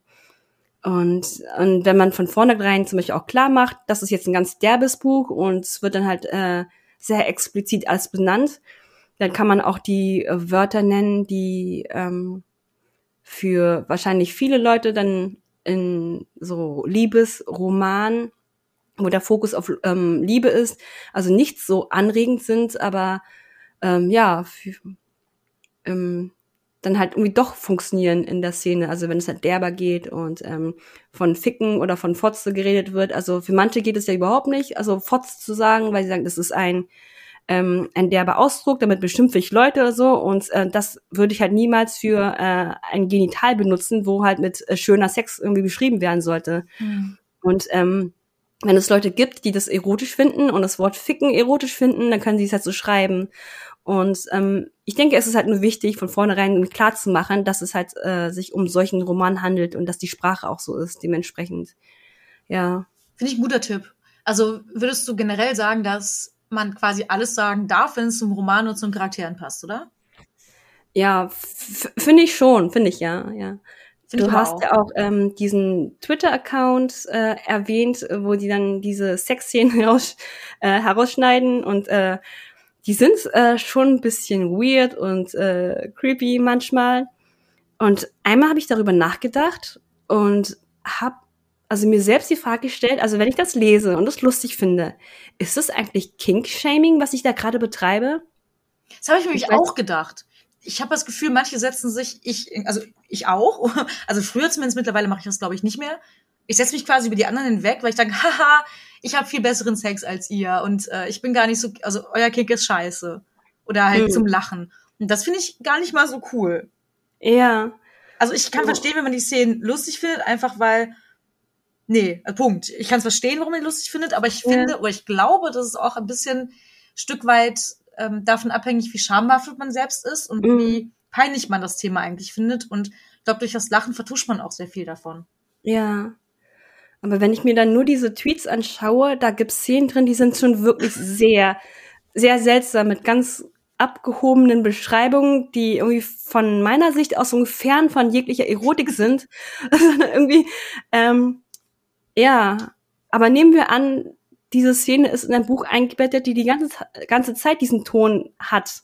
Mhm. Und damit holt sich ja genau die richtige Lesergruppe, äh, äh, die Zielgruppe ab, die genau darauf steht. Und äh, nur weil ich das jetzt irgendwie nicht sexy oder heiß finde, heißt es ja lange nicht, dass es für alle gilt. Mhm. So, und ja, da musste ich auch selbst irgendwie ein bisschen reflektieren und sage, okay, äh, ist es jetzt okay, sich öffentlich darüber lustig zu machen? Also ich finde das schon ein bisschen natürlich, wenn man sich so privat, also Sachen, die einem nicht gefallen oder die man irgendwie komisch findet, dass man, ja, so darüber lacht. Ja, klar. Aber muss ich das dann halt so in der Öffentlichkeit so herausstellen? Ja, aber ähm, es gibt ja auch den Bad Sex in Fiction Award, Award, den Bad Sex in Fiktion Award ja, ja. von einem äh, britischen Literatur, boah, mhm. britisches Literaturmagazin. Und ich habe die mal rausgesucht, also zwei, drei Szenen, und die würde ich gerne vorlesen. Der Artikel ist von 2014 und entsprechend die Szenen auch. Und dim, dim, dim. Ich lese einmal kurz eine Szene vor, weil ich kann mich mhm. daran erinnern, dass ich damals in einem Forum genau, über genau diese Szene geredet habe. So. Was immer ihre Körper zuvor in Schranken hielt, war nun verschwunden. Wenn die Erde sich drehte, dann stockte sie. Wenn der Wind wehte, dann wartete er. Hände fanden Fleisch, Fleisch, Fleisch. Er küsste den leichten, rosigen Abdruck ihrer Strumpfhose, der rund um ihren Bauch verlief, wie der Äquator um die Erde. Als sie sich verloren in ihrer gegenseitigen Weltumsegelung, kam von nahem das schrille Kreischen, das in einem sanften Heulen endete. Das ist die Szene und die meisten haben sie an diesem Äquator gestört, der um ihren Bauch verlief. Und ehrlich gesagt, ich fand das total schön, weil jeder, der eine Strumpfhose trägt und jede, die eine Strumpfhose trägt, weiß, Strumpfhosen hinterlassen wirklich Abdrücke, wird aber meistens mhm. weder im Fernsehen gezeigt oder als in irgendwelchen Liebesfilmen und auch nicht in Büchern, weil die Körper immer äh, oder fast immer als total perfekt dargestellt werden. Und irgendwie fand ich die Szene sehr, sehr ehrlich und dadurch irgendwie mhm. total schön. Und ich habe ja. überhaupt nicht verstanden, warum ausgerechnet diese Szene in diesem Bad Sex Award äh, drin war. Also ich, kann, also ich finde auch die, die Wortwahl gar nicht so schrecklich. Da gibt's auch mhm. viel, ähm, ich sag mal, in Anführungsstrichen peinlichere. Ja.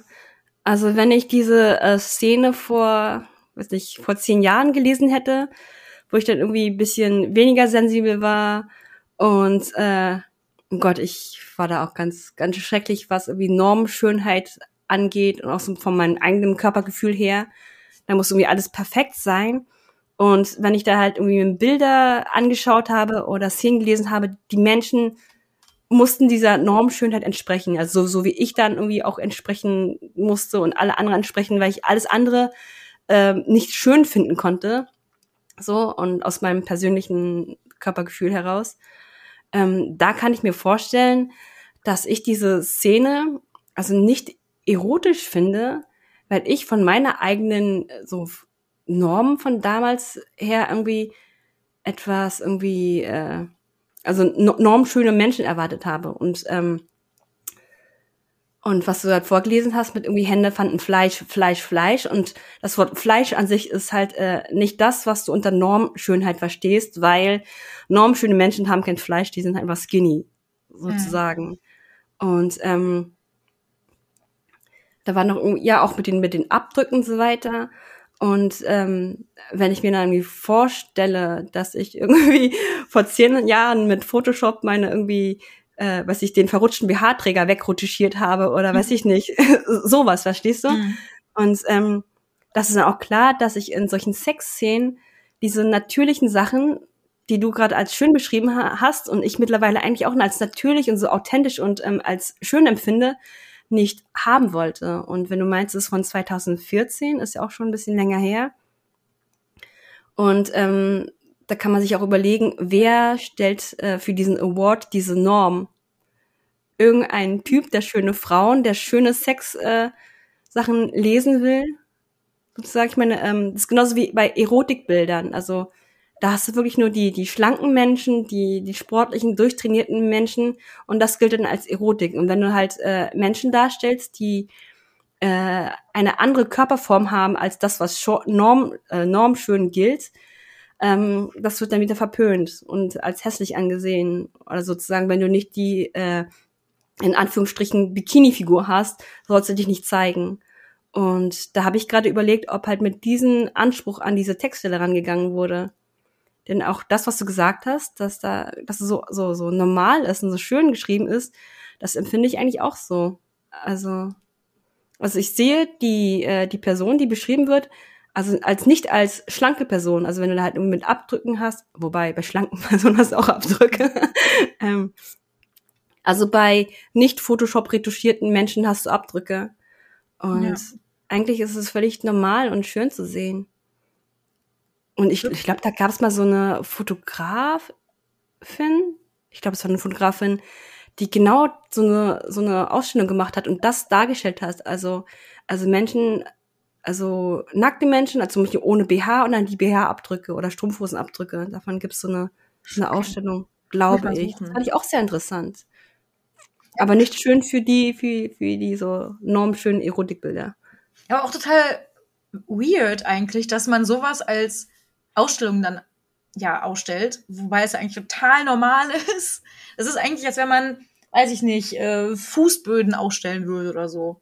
Oder Stühle. also ich meine, ja. wenn ich jetzt hier an mir, okay, ich trage gerade keinen BH, aber wenn ich einen tragen würde, dann äh, würde man auch Abdrücke sehen und ich stelle die ja auch nicht aus. Also, aber es ja. zeigt ja auch einfach, wie ja normschön äh, die Welt oder die Gesellschaft denkt irgendwie. Und das mhm. ist so traurig. Auch wenn ich es super ja. schön finde, dass es halt diese Ausstellung gibt oder Instagram-Kanäle oder wen auch immer, InfluencerInnen, die dem entgegenwirken und dadurch ein bisschen eine andere Art von Normalität wiederherstellen, weil mhm. diese ähm, Fake-Realität mit dem Retuschierten und dem äh, Glanzporno gibt's halt nicht so richtig, es sei denn, man kreiert sie sich künstlich. Ja. Mhm. Und das wird, also ich habe die Szene so gelesen damals, dass, also es gibt ja die Glanz, Hochglanz-Pornofilme und es gibt zum Beispiel die etwas künstlerisch angehauchten mit äh, bisschen Staub, wo man, also ich habe mir die Szene irgendwie so natürlich und ähm, mm. ehrlich halt vorgestellt. Das fand ich irgendwie richtig ja. geil. Ich will nicht sagen, ich geil fand, aber ich habe auch nur diesen kurzen Ausschnitt gelesen. Ich weiß mhm. nicht, in welche Szene die eingebettet wurde, in welche Geschichte, was das für Personen sind, die da beschrieben wurden. Deswegen jetzt einfach so, eine, so ein Absatz kann ich, ich persönlich halt nicht geil finden. Glaube ich. Ja. Es sei denn, es ist wirklich total pornös beschrieben, wie so ein ganz kurzer Porno-Ausschnitt oder so, dann würde ich ja. vielleicht ganz kurz geil finden, aber dann müsste ich schon mehrfach lesen, irgendeine ja. Art von Erregung zu fühlen, äh, fühlen glaube ich. Mhm. Ja, da ist mir noch eingefallen, ähm, du hast ein bestimmtes Wort gesagt, was mir irgendwie entfallen ist, aber was ich, was ich sagen wollte, ähm, mir ist auch aufgefallen, ähm, wie die, was ich, es ist irgendwie eher die Person, die diesen Abdruck küsst, also wie, wie sie mit Respekt mit diesem Körper umgeht, ist mir gerade so aufgefallen, ne? Also, ich habe mich ja wirklich, was ich, für meinen Körper irgendwie viel geschämt und so weiter. Und ähm, auch weil ich dann früher Tänzerin war und was ich Körpergröße, ich meine Kleidungsgröße winzig und so weiter. Und alles, was halt nicht perfekt ist, dafür habe ich mich richtig, richtig geschämt. Also ich stand auch mal vor der Kamera und, äh, und mit anderen ähm, TänzerInnen und so weiter, die alle irgendwie äh, Size Zero hatten und äh, sich da geschämt haben für ihren Körper. Und ähm, dann, also so ein Abdruck, also um den Bauch herum von, von einer Strumpfhose, das fände ich halt so unglaublich äh, schrecklich, also aus meiner Sicht, und ich würde mich halt auch damit halt niemand, niemanden zeigen wollen. Und dass es da eine Person gibt in dem Roman, der das irgendwie so natürlich und schön findet und gerade diesen Abdruck küsst, das äh, hätte ich mir, glaube ich, für mich in meiner Jugend irgendwie mehr gewünscht, zu wissen, dass, äh, dass die Person, mit denen ich Sex haben könnte, weiß ich, mich mit allen schön finden und nicht nur mit äh, also, wenn ich da liege, in nicht ausgeschalteten Licht, da kann ich ja nicht irgendwo Photoshop herkriegen. Schade. Also zum Glück. ja. Ja. Also ja, ich habe damals auch mein, meine Klamotten mit Photoshop nachträglich gebügelt. Also wirklich. Oh Mann, echt? ja, wirklich. Viel Arbeit. Ja, sorry, ja, habe ich halt gemacht. Ich war ein bisschen, ja, ich glaube, das ist nicht gesund. Nee, also Falten wegretuschiert. Also ich meine, äh, ja, genau. Kleiner, kleiner Falten. Aber ich meine, so kleiner Falten auch noch. Kleiner Falten, ja. Aber wahrscheinlich mir das echt umständlich vor. So stundenlang sitzt dann so eine einer Kleiderfalte und dann, ja, wahrscheinlich nicht stundenlang, aber trotzdem. Aber ja, du ja. hast recht, das ist total zärtlich. Also, dass er das mhm. küsst und so. Das ist, obwohl es halt wirklich nur, keine Ahnung, fünf Sätze oder was waren. Das alleine hat schon so viel Charakterisierung irgendwie drin und so viel Zärtlichkeit. Das ist einfach total schön. Deswegen, ja. also dieser Award, ich muss erstmal gucken, ob es den noch gibt. Ich glaube schon und was für äh, aktuelle Szenen es da gibt und reingefunden haben. Hm. Aber ich habe jetzt lange nichts mehr von ihm gehört. Ja. Aber das hat auch ein bisschen was mit, äh, was die Normalität zu tun, ob Leute das schon als Kink empfinden, wenn eine Person fleischig ist. Also ich stelle mir davor, äh, eine, die nicht, ähm, also die nicht äh, ähm, modelmäßig schlank ist, sondern halt so, weiß ich, Fle Fleisch am Körper einfach hat, ne? Und wenn man das so betont, bedeutet ja, dass halt äh, die eine Figur irgendwie drauf steht, dass die andere bisschen griffiger ist, ein bisschen mehr Fleisch drauf auf den Rippen hat. Echt? Oder? Ich weiß nicht, so, so empfinde ich das zumindest. So von der Wortwahl her. Ich finde einfach halt sehr im- roh irgendwie. Also ich meine, Roh, Fleisch ist ja? sehr roh, aber ich finde es irgendwie so halt sehr sexuell und geil irgendwie. Also man ist halt Ja? so, ich weiß nicht. Aber ich Okay. nicht als äh, Mhm. praller Mensch. Also kann natürlich auch sein, das würde ich jetzt nicht ausschließen, Mhm. aber nicht äh, exklusiv. Ja. Kann, kann auch Man sein. kann beides sein. Du musst mal den ganzen Roman lesen. ja. Ich werde die Stelle natürlich auch noch ähm, Mhm. in die Notes äh, schreiben, damit ich mir noch Ja, nachlesen kann, weil ich glaube, ich habe viel zu schnell geredet. Und das ist natürlich total schlecht für so eine äh, Erotik-Szene. Ja. Aber Du musst deine Stimme ein bisschen senken, ein bisschen langsamer reden und so. Und Fleisch. Fleisch. Wie heißt das nochmal? Ähm, diese diese ähm, YouTuberin, meistens YouTuberin, die dann ganz leise flüstern in das Mikro und dann immer so ein bisschen hier so, weißt du, was ich meine? Mhm. Ich weiß auch nicht, wie das Nein. das ist ein ganz komischen Namen. Also irgendwo, wo es nur halt nur ein Sound geht und der auch ziemlich prickelnd sein soll. Habe ich auch mal Und gemacht, ich, nur einmal, nur ein Video als Parodie. Aber ich weiß gerade nicht, wie es heißt. Schade. Ich, ich, ich kenne es gar nicht. Das musst du mir mal irgendwie sagen, zukommen lassen. Das interessiert mich Mhm. jetzt. Ja, mich jetzt auch. Ich, ich hasse, wenn mir Namen nicht einfallen. Naja, egal. Ich glaube, So. ich, ich habe mich dran gewöhnt, dass mir nie was einfällt. Was ging aber heute? Also ich konnte nicht immer verstehen. ja, ja, fa fast mit meinen komischen Beispielen. Aber das ist auch schon der dritte Anlauf, den wir machen. Oh Mann, ey, hör auf. Schlimm. Ja. Er erzählst du es deinen ZuhörerInnen, dass wir eine Aufnahme ohne Aufnahme gestartet haben? Ja, das erzählen wir jetzt gerade. Das schneide ich jetzt nicht raus. Okay, Nee, okay. nee, nee. So viel rumschneiden will ich jetzt nicht. nee, ist lasse ich drin. Okay. Ist ja nicht schlimm. Ist ja nicht Ja, so, dass ja. der Podcast total professionell wäre. Ja, also wir hatten schon richtig, uns richtig gut unterhalten Ja. über richtig wichtige Themen und richtig toll mit richtig super coolen Wörtern. Und dann haben wir festgestellt, dass die Aufnahme gar nicht gestartet ist. Sorry, tut mir leid. Ja, Also den richtig tollen. Part von unserer Unterhaltung habt ihr gar nicht mitbekommen. richtig intelligent. Wir hätten einen Pulitzerpreis bekommen und einen Friedensnobelpreis und alle Preise, die es überhaupt gibt. So Mhm. toll waren wir. Das war echt Ja. gut. Aber diesmal war nicht minder gut, glaube ich. Wer weiß. Ach so, was ich unbedingt noch ähm, ansprechen wollte, war Show Don't Tell. Also, dass Mhm. man, äh, darum geht's ja darum, äh, da geht es ja darum, dass man nicht, also zum Beispiel, wenn eine Figur ängstlich ist, dann soll man nicht schreiben, ich war ängstlich, sondern eher die Situation beschreiben und die Atmosphäre beschreiben und wie, wie stehst du dazu, was ist, wenn es um Sexszenen geht?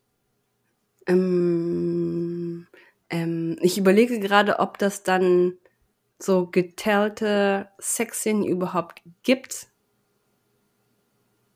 So, hm. Aber zum Beispiel, also nicht so, also krasse Beispiel wäre ja, sie hatten Sex und dann Vorhang und was. Aber man kann natürlich auch sagen, ähm, dann packte er sie, drang sie ein, dann hat er, kam er zum Orgasmus und dann Mhm. war es zu Ende.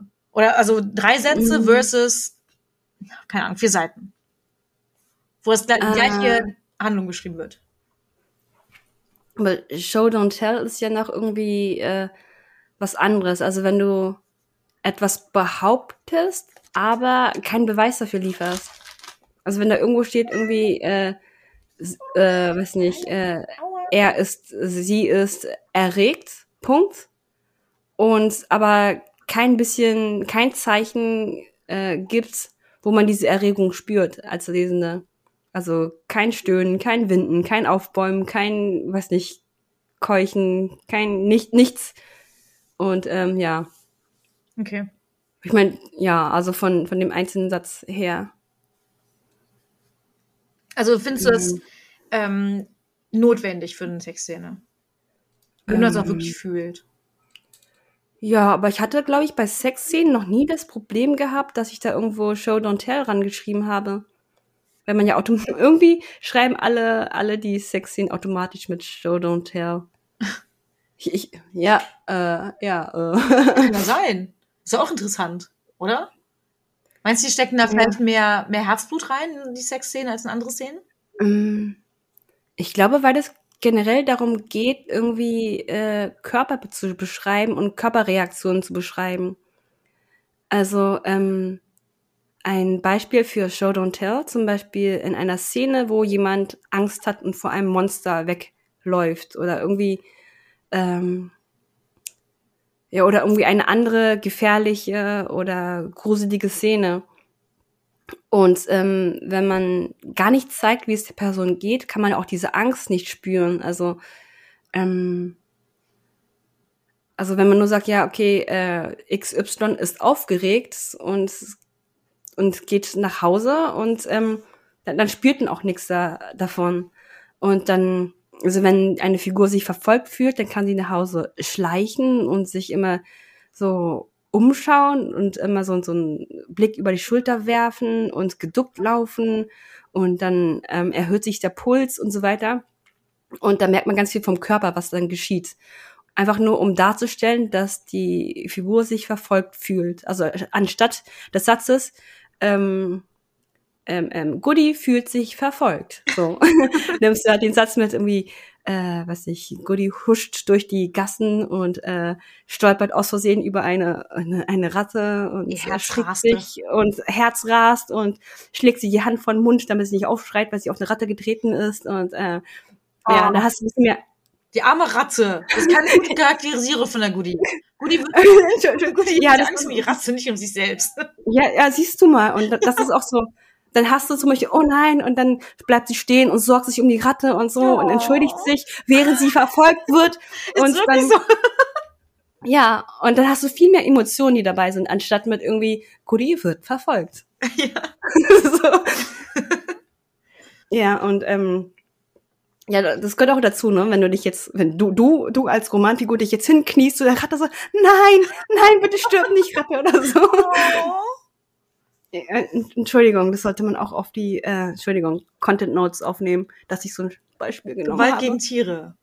ja, leider. Unfall, leid. Ja, ist okay, es kommt in den Content. Ja. Notes. Ja.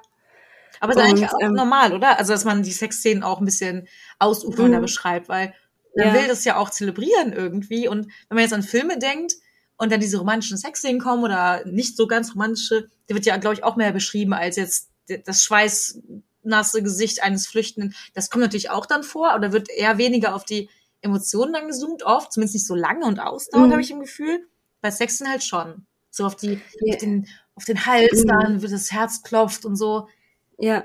Und ich glaube, als Autorin, also ich zumindest, schreibe Sexszenen auch, glaube ich, lieber ein bisschen. Wobei ich generell gerne emotionale Szenen schreibe, einfach weil ich da tief drin bin.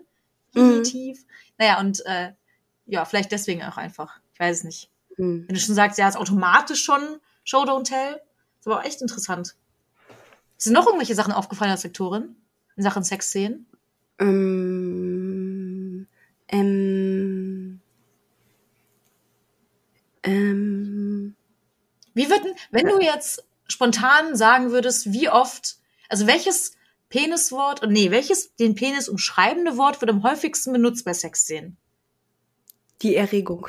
Ach echt? Die, Her Die, Erregung und die zeichnet sich deutlich in seiner Hose ab. Genau. Nice. Ja, Bei ansonsten. Frauen? Bei Frauen. Äh, Oder bei Menschen mit Vulva? ka kaum, kaum irgendwie Körpermitte, sonst was. Und äh, Aber Körpermitte Ja. kann ja Bauch sein. ja, ihr denkt auch ihre so. Körpermitte, Körpermitte. Ihren Bauchnabel. Na, oder so, so dringt in sie ein. So, Oh ja. Und äh, wird gar nicht, dann halt, das Wort wird vermieden. Gibt es denn auch Leute, die, äh, die die Vagina so beschreiben, dass sie die aktive ist? Also zum Beispiel, sie nimmt den Penis auf, anstatt er dringt in sie ein? Nö, gar nicht. Hm. Ist ja auch mal schön, wenn es das mehr gäbe. Jetzt nicht Ja. mein Beispiel, weil das ist Mhm. jetzt einfach total spontan, aber gibt es bestimmt irgendwelche Beispiele, wo es äh, möglich wäre und schön beschrieben wäre, jetzt nicht meins, aber ja. Da, das merke ich mir und das schreibe ich meine nächste, nächste Sexszene rein. Oh yeah. Vielleicht, wenn sie halt der aktive Part ist. Ja. Das finde ich gut, ja. Ha. Bitte sehr. dieses Buch mir. Nein, Quatsch. Mache ich, mache Aber ich. nur die Seite, bitte.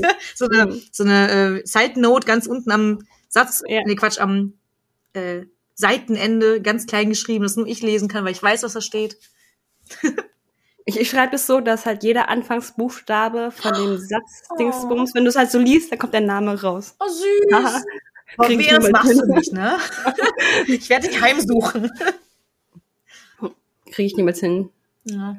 Also solche Sachen, also so kleine Gimmicks und so habe ich mir auch schon total oft überlegt, dass ich auch machen würde. Wenn ich denn mal ein Buch veröffentlichen sollte, dann hätte ich auch so Anfangsbuchstabe so und so und hier irgendwas fängt mit eins an und hört mit zehn auf oder was. Wie so kleine Spielereien. Finde ich. Ich habe gerade überlegt, welches Wort mit Y anfängt. Äh, y. Ja. Du schreibst die doch mit Y, oder? Yps, das Yps-Heft. Yps. Und den Namen super. das Yps-Heft in die Hand. Ja, naja, okay. Okay, naja. Schreib mich halt Gudrun. Das geht, glaube ich, einfacher. Das ist ja noch länger. Wo, wobei nur ein, ein Buchstabe, oder? Ja, eben. Ja, okay. Stell dich mal nicht so an. Ich stelle mich immer an. Ja, doch. Ich überlege gerade auch äh, ganz zu deiner anderen Frage mit, äh, meintest du irgendwie mit Tipps oder so? Ähm, ich glaube, da, ich glaube, so, so ganz, ganz früher habe ich bei, mh, ganz früher habe ich beim Testlesen Sexszenen gelesen, die halt sehr mechanisch waren. Also als ob äh, man eine besondere Sexszene irgendwie, irgendwie zeigen möchte und ähm, darstellen möchte, dass das Sex besonders ist. Und dann wurde auch so mit, ja, okay, das Bein hierhin, den Arm dahin und so weiter. Und er macht dies und das und äh, die andere Person macht ähm, sonst was. Und ähm, da muss ich dann mir so wirklich vorstellen, also wer gerade wann wo ist. Und da kann ich mich ja gar nicht inhaltlich auf die Emotionen einlassen, sondern muss erstmal auseinanderpuzzeln. Aber das, das Gleiche ist ja bei Kampfszenen genauso. Also ich vergleiche manchmal auch Kampfszenen mit Sexszenen, weil da hast auch, okay, der Gegner oder Liebespartnerin steht da und ähm, ich setze den rechten Fuß vor und nimmt den hier rein und mache den in einen Griff zum, ein, ein sozusagen. Und da hast du halt den ganzen Flow und die ganze Atmosphäre halt nicht drin. Also wenn man es halt zu mechanisch macht. Finde ich aber gut, das zu, äh, zu vergleichen, weil viele, glaube ich, können oder haben eher Erfahrungen mit Kampfszenen, wenn man anfängt zu schreiben, weil es halt, glaube ich, glaube ich, also je nachdem, aus welchem Genre man kommt. Also ich zum Beispiel kenne mehr Kampfszenen als Sexszenen aus Fantasy-Büchern. Und vielleicht wäre es dann für manche Leute einfacher, einfach zu denken, okay, wie wäre ich, wie würde ich denn die Sex, äh, die Kampfszene Mhm. beschreiben, wenn ich eine Sexszene schreibe? Das ist eigentlich echt ein guter Tipp. Weil wenn zu viel, glaub- ich finde auch bei, bei Kampfszenen, wie du schon sagtest, ja, hier, äh, mechanisch hier, dann schlägt er von rechts nach links und er wehrt von links nach rechts ab und dann macht er das Beinchen hier und den einen großen Zeh da und dann der, das linke Schnurrbarthaar ist dann irgendwie im Wind geweht und so. Keine Ahnung, kann ich mir auch nicht viel drunter vorstellen, äh, vorstellen. Hm. Ja, guter Tipp. Hm. Jetzt vergessen, was ich sagen wollte. Oh nein. Schon okay. schon Ich- okay, weinend gesendet. Ja, ja, ich, ich überlege. Aber ich glaube, ich weiß es nicht näher. Okay. Glaubst du denn, dass, oder anders, wenn Leute, die du kennst, dir Bücher oder Romane zum Testlesen oder zum Lektorat vorlegen, glaubst du, Leute schämen sich dann, wenn die wissen, da ist ein Sexszene, die du dann liest? Also ich arbeite professionell mit Autorinnen zusammen. Also professionell im Sinne, dass sie damit ihr Geld verdienen und das gewöhnt sind, dass jemand rüberschaut, dass man auch diese, diese Scham verliert, die man am Anfang vielleicht hat mit Testlesenden. Das ist auch so wie bei, bei Arztpersonen, wenn man sich irgendwo ausziehen muss oder anfassen lassen muss. Ähm, ja, ich meine, irgendwann ist man das auch, sind das die meisten Leute auch gewöhnt, dass da irgendwie so professionelle Nähe da sein muss oder Körperkontakt da sein muss. Und ja, dann ist es wahrscheinlich auch nicht mehr so ganz schlimm. Ja, stimmt. Also ich habe ja auch geschrieben, ich schreibe immer noch und da waren auch ein paar Sexszenen dabei, die ich dann Leuten zum Testlesen gegeben hatte, die mich kennen, also sei es jetzt real kennen oder übers Internet. Und am Anfang fand ich das so unangenehm, weil ich dachte, oh nein, hoffentlich stellen sie sich mir nicht vor, wie ich das habe, was natürlich totaler Quatsch ist. Also glaube Mhm. ich, dass es natürlich totaler Quatsch ist.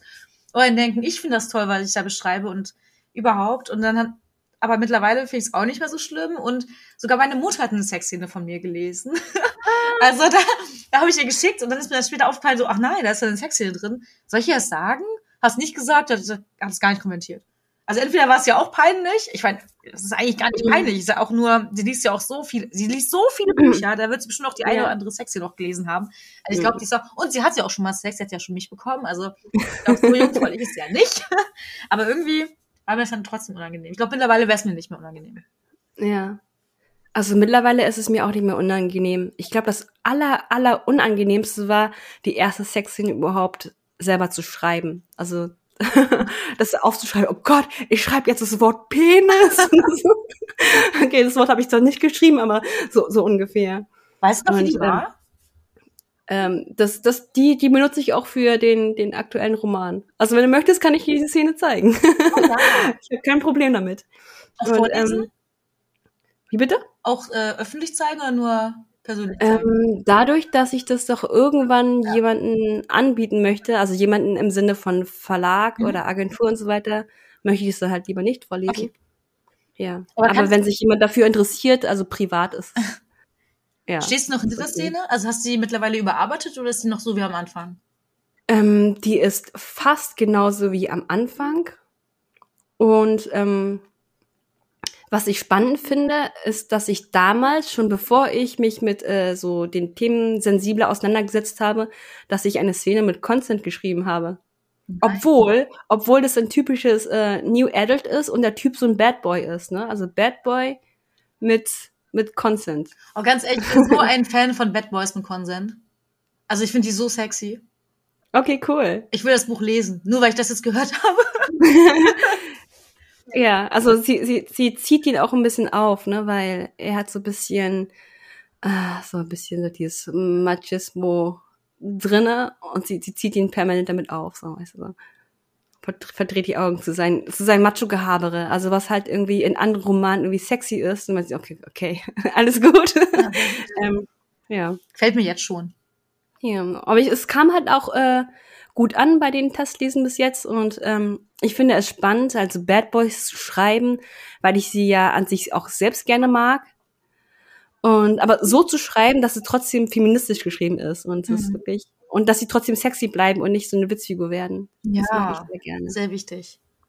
Also richtige Abziehbildchen, Bad Boys finde ich furchtbar, die auch wirklich so toxisch sind und einfach nur Bad Boy, aber wenn die noch tiefer haben und halt so dieses sexy Bad Boy haben, was ich ja als Feministin, also an sich darf ich das ja nicht gut finden, quasi Bad Boys, aber je nachdem, wie die geschrieben sind oder wie die halt auch sind im Real Life, äh, sind ja gar nicht so bad. Also wenn die mhm. nach außen hin eher bad wirken oder halt Klischee bad, ach, naja, es geht vielleicht auch zu, äh, ja. zu weit vom Thema weg. Mhm. ja. Jo. jo. Jetzt, jo. So Jetzt habe ich vergessen, äh, ähm, was ich sagen wollte. Wo waren wir überhaupt stehen geblieben? ich weiß es nicht. Ja. Äh, bei deiner ersten Sexszene. Bei meiner ersten Sexszene. Ist er da stehen geblieben oder ist er gekommen? Wie bitte? Ist er da stehen geblieben? Sorry, jetzt war jetzt ein äh, so schlechter Witz, den, den lasse ich nicht drin. Äh, ah, okay, ich, ich muss, ich hab's, ich hab's den Witz nicht verstanden, sorry. nee, es war auch gar nicht so richtig gut ausgeführt. Das war so, ja. naja. Ja. Aber da fällt mir noch ein anderer Witz ein, den, glaube ich, den haben halt, ich weiß nicht, so in der Grundschule haben wir, oder, oder weiß nicht, so in der, in der, in der Unterstufe, so wo irgendein Lehrer gesagt hat, ja, wo sind wir, wo bin ich denn letzte Woche stehen geblieben? Und irgend so, so, so ein Kiddo so, ja, vom Sexshop.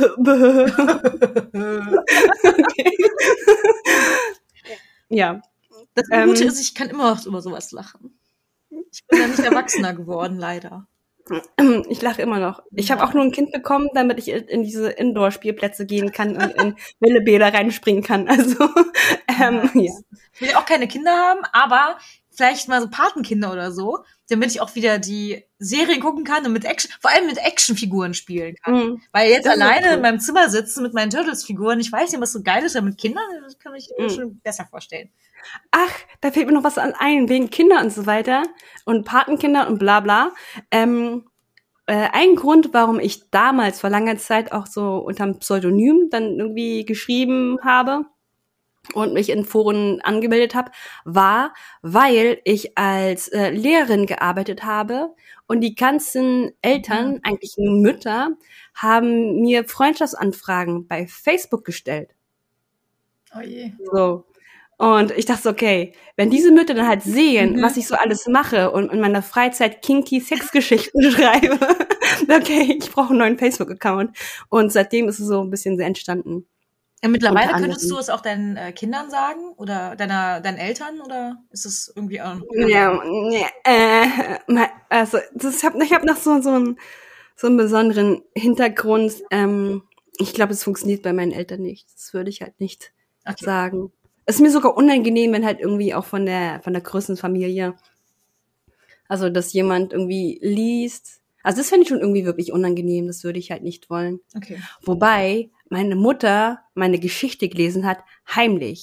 heimlich? Also ähm, ich glaube, das werden dann auch irgendwie viele kennen, die ähm, auf Color sind oder oder ostasiatisch sind oder so oder südostasiatisch oder überhaupt, äh, weiß nicht so, nicht weiß sind, dass äh, vom Familienverhältnis irgendwie so ganz irgendwie, äh, also weniger auf Individualität gebracht wird, weniger auf Privatsphäre ähm, ganz kurz, kennst du den Film, das mit dem Panda, was jetzt neu, ist es Disney? Äh, Red, oder? Ja, genau, irgendwo so, wo das Mädchen zum Panda ja, wird. Ja, genau. Und es wird auch so thematisiert und es gibt auch ähm, Kritiken, dass, äh, dass, die, dass das Mädchen halt wie unnatürlich ist oder dass die Mutter sich unnatürlich verhält. Also auch dann, dass das Mädchen dann ihre, ihre eigenen Fanpics malt und so weiter. Mit dem mit dem, mit dem Jungen, auf dem die steht, mhm. die hat dann halt so ein, das, äh, den Film hast du gesehen? Ja, habe ich gesehen. Genau, und es wurde halt thematisiert, dass die Mutter einfach so wenig auf Privatsphäre achtet. Und wenn du die, die Kritiken ansiehst von Menschen, die jetzt so, so einen ostasiatischen Background haben, die meinen, ja, das ist so authentisch. Weil ich finde, meine Mutter hat auch nicht auf Grenzen geachtet. So. Und ähm, und es haben ganz viele die gleichen Erfahrungen geteilt und diese Erfahrung habe ich auch gemacht, dass ich mit 16 äh, Liebesromane geschrieben habe mit einer Sexszene da drinnen. Also für mich unterm Bett, ne? Also für mich selbst. Also genauso wie dieses Mädel mhm. da ihre Mermaids, äh, ähm, Meertypen malt, hat meine Mutter das genauso auf gleiche Art und Weise gelesen und mich darauf angesprochen. Das war der, der Horror überhaupt. Also ja, und ähm, und ähm, ja, und ich will auch nicht, dass meine Mutter in Zukunft noch irgendwelche Sachen von mir liest. Nee. Ähm, ich glaube, wir sind da irgendwie in anderen Kulturen so groß geworden. Wir sind doch ein bisschen unterschiedlich. Aber ich finde das gar nicht so unrealistisch. Also von Red. Also auch wenn meine Mutter das nicht gemacht hat, wobei sie ist auch in mhm. mein Zimmer gekommen und so. Und ich habe natürlich auch Sachen versteckt, welches Kind oder welche Jugendliche macht das nicht. Aber mhm. ich fand das, hä?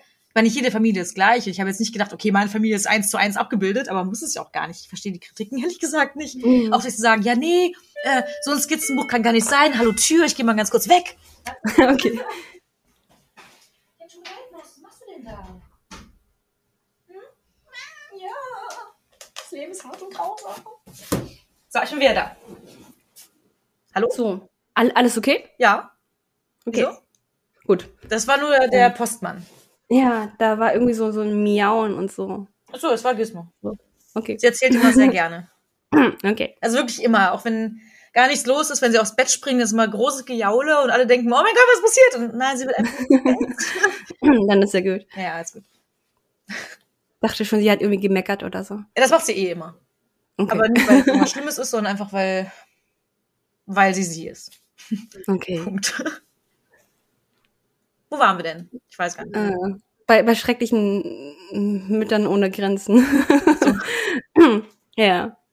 Und äh, eine kleine Anekdote von mir. Ich habe dann, dann meine ganzen Sachen zerrissen, meine ganzen Geschichten oh. und habe ähm, richtig, richtig lange Jahre nicht mehr geschrieben. Ich glaube so über zehn Jahre nicht mehr. So, so viel nicht geschrieben, dass ich verdrängt habe, dass ich früher geschrieben habe, schon in der Kindheit. Scheiße. ja, sondern es war aber wirklich schrecklich. Also, ähm, also das mit der Sexualität, äh, meine Eltern sind nicht offen. und dass sie mich darauf anspricht und so weiter. Und dann hat sie auch gefragt, ob ich Selbstbefriedigung mache und so. Und ich dachte, oh Gott, kann mir dieses Gespräch nicht sein lassen? Und es war furchtbar. Das wäre mir, oh, das wär mir auch super Ja. peinlich. Ich fand Mhm. das schon meine Tage super peinlich. Ja. Ah, meine Mutter hat mir so einen Stein geschenkt, als ich sie bekommen hatte. So zum Thema, ja, Zelebrieren der Weiblichkeit und so und Erwachsenwerden. Ich Aha. so, ich bin so im Boden versunken für die nächsten Monate. wirklich, ah, Trauma, Ja. so ein klein. Also Ja. ganz klein, ja wirklich. Aber es war echt nicht schön. Menstruation, das ging, aber irgendwie alles, was mit Sex angeht, das war ganz, ganz furchtbar. Das fand So. ich gar nicht so schlimm. Meine Mutter hat auch mal ein Kondom gefunden bei mir im Zimmer als Teenagerin. Das fand ich gar nicht so peinlich irgendwie. Aber Menstruation, Ah. boah, wenn ich den Film Red mit meiner Mutter zusammen geguckt hätte, Mhm. ich glaube, dann wäre ich nie wieder aus meinem Zimmer gekommen. Also einfach nur weil wegen, wegen den Menstruationsartikeln. Boah. Ach so, oh, okay, okay. Das ging, ging bei uns ziemlich gut. Aber irgendwann waren wir mit der Schule bei so einer Aufklärungsstelle und die haben uns einfach Kondome in die Hand gedrückt. Und wir waren da auch irgendwie 15, 16 und für mich halt viel zu früh für Sex. Und meine Mutter hat dann halt gesehen, dass ich Kondome auf dem Schreibtisch hatte, weil die dann immer noch je. von der Aufklärungsstelle, die hat mich so darauf angesprochen, also ähnlich wie die Mutter bei, bei Becoming Red. Und auch so, so ein bisschen so mit, mit Wut und was soll das denn und so. Und ähm, ja, Oh so, Mann. so, so, ist, so ist es bei mir in der Familie. Ja. Krass, wie unterschiedlich es sein kann. Hm. Weil Menstruation noch viel ähm, harmloser, also natürlicher, also harmloser in dem Sinn, dass da halt nichts passieren kann, so, wie Mhm. schwanger werden oder so. Ähm, naja, egal. Ja. Weird. Hast du noch irgendeinen letzten Rat oder so? Den letzten Rat. Ähm, tja, ich würde jetzt gerne hören, was deine, äh, deine ZuhörerInnen an Fragen haben. Dann kann ich sie beantworten. Uh, voll gut. Ja, stellt die doch gerne über Instagram oder Twitter und genau an sie oder unter den Beitrag. Fertig. Oh, cool. das können wir machen. Das ist super. Ja, oder? Ja, ich find's gut. Ich find's auch voll So, weil ich auch keine, keine, keine Tipps habe, also keine generellen Tipps, weil ja alle Geschichten irgendwie individuell sind. Doch. Aber nicht, dass sie dir jetzt ganz viele Seiten schicken oder so. Nee, also Wirklich ich, ich so, äh, ja. In einem Ja, Tweet also generelle. Fragen kann ich beantworten. Aber ich werde mir keine Texte anschauen, weil das meine Arbeit ist. Eben. Soll auch bezahlt werden. Ich habe auch das Ja. Gefühl, dass, dass ganz viele denken, ach, guck doch mal ganz kurz über meine Geschichte. so ein paar Tage lang und dann äh, bezahle ich aber nichts dafür. Ja, danke schön. Ja. Ich glaube, das kann man machen, wenn man beide, also wenn beide Leute eine Geschichte haben, Mhm. einen Roman haben, Ma- Manuskript oder so, und halt beide das nicht eh schon äh, für Geld machen, dann kann man es machen, weil es war ein Freundschaftsdienst quasi, aber nicht, wenn das eh eine Ja. Lektorin ist, die halt damit Geld verdient. Hast du nicht da auch schon mal so einen äh, Tweet drüber geschrieben? Äh, Immer, immer wieder regelmäßig. Okay. Das ist so wie, weiß nicht, Kuchen backen. Wenn ich jetzt irgendwie Kuchenbäckerin wär, wäre und da irgendwelche fremden Leute ankommen und sagen, ja, kriege ich mal irgendwie einen halben Kuchen kostenlos? Also ich meine, ich backe, also ich würde ja auch irgendwie in, in meiner Freizeit, wenn eine äh, Freundesperson wie Geburtstag hat, dann würde ich halt auch kostenlos einen Kuchen backen als Geschenk. So. Mhm. Und ähm, oder lass mal kosten, aber äh, wenn jemand ankommt, sagt, ja, ich möchte das jetzt haben, ne? Und ähm, Ja. das ist ein bisschen schwierig. Vor allem mit extra Wünschen noch am besten. Ja. Und es muss natürlich auch super gut aussehen, genauso wie eine Auslage. Ja, ja. ja. Aber da, da bin ich auch ein bisschen ärgerlich manchmal und das twittere ich auch so und deshalb weiß ich, dass ich auch als arrogant gelte. Ich finde, das hat überhaupt nichts mit Arroganz zu tun. Ich finde das total richtig, dass du das machst. Ja. Sollten mehr Leute machen und Beispiele zeigen, weil es geht einfach gar nicht. Hatte ich auch mal, als ich gezeichnet hatte, da haben Mhm. auch ganz viele Leute gefragt. Also Fragen kann man natürlich, aber die Erwartungshaltung manchmal, wenn ich gesagt habe, nee, sorry, dann kamen manchmal echt freche Antworten zurück, wo ich dachte, hallo, das kostet Zeit. auch wenn ich ähm, eine Anfängerin im Zeichnen war, trotzdem, hallo. Ich finde deine Bilder gut. Ich habe zumindest eins gesehen, ich fand's gut. Also, die sind auch nicht schlecht, aber ich bin jetzt keine professionelle Zeichnerin Ja, oder ja. so, das meine ich damit. Also sicherlich Mhm. bessere. Aber meine sind auch nicht schlecht, so ist nicht. Aber Ja. Diese Erwartungshaltung ist einfach, fand ich scheiße. ja, kenne ich. Ja, da darf man sich auch echt aufregen. Ja, ich reg mich sowieso gerne auf über alles. Das macht Spaß. Das Bringt stimmt. es Blut, Blut in Wallung. Er ist auch ein Ventil dann, ne, wenn man auf Twitter ähm, Ja. seinen Wut rauslässt. Und dann lesen es vielleicht auch Leute, die äh, betroffen sind, also die da angesprochen sind. Muss natürlich auch nicht jeder angesprochen fühlen dann, wenn du sagst, ja, Ja. mach das doch nicht so und so. Und wenn, naja. Aber so wütend bin ich gar nicht. Ich bin ein bisschen leicht genervt. So, ich glaube, mir wird ein bisschen Wut untergejubelt oft. Ja, man weiß ja nicht, wie man dann aussieht, während man schreibt. Also ich sitze ja. auch nie davor mit Wut und Brand im Gesicht und hau in die Tasten oder so. Bin einfach nur genervt, aber ja, du ja. wahrscheinlich dann auch. Ich glaube auch nicht, dass du rot angelaufen da sitzt. Oder? Mhm. Nee, ich glaube nicht.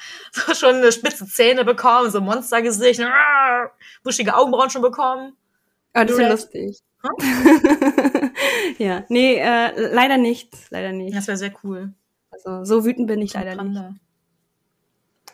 nicht. Ja. Also ich freue mich schon auf äh, Fragen, spezifische Fragen. Ja, ich hoffe, da kommen sehr viele.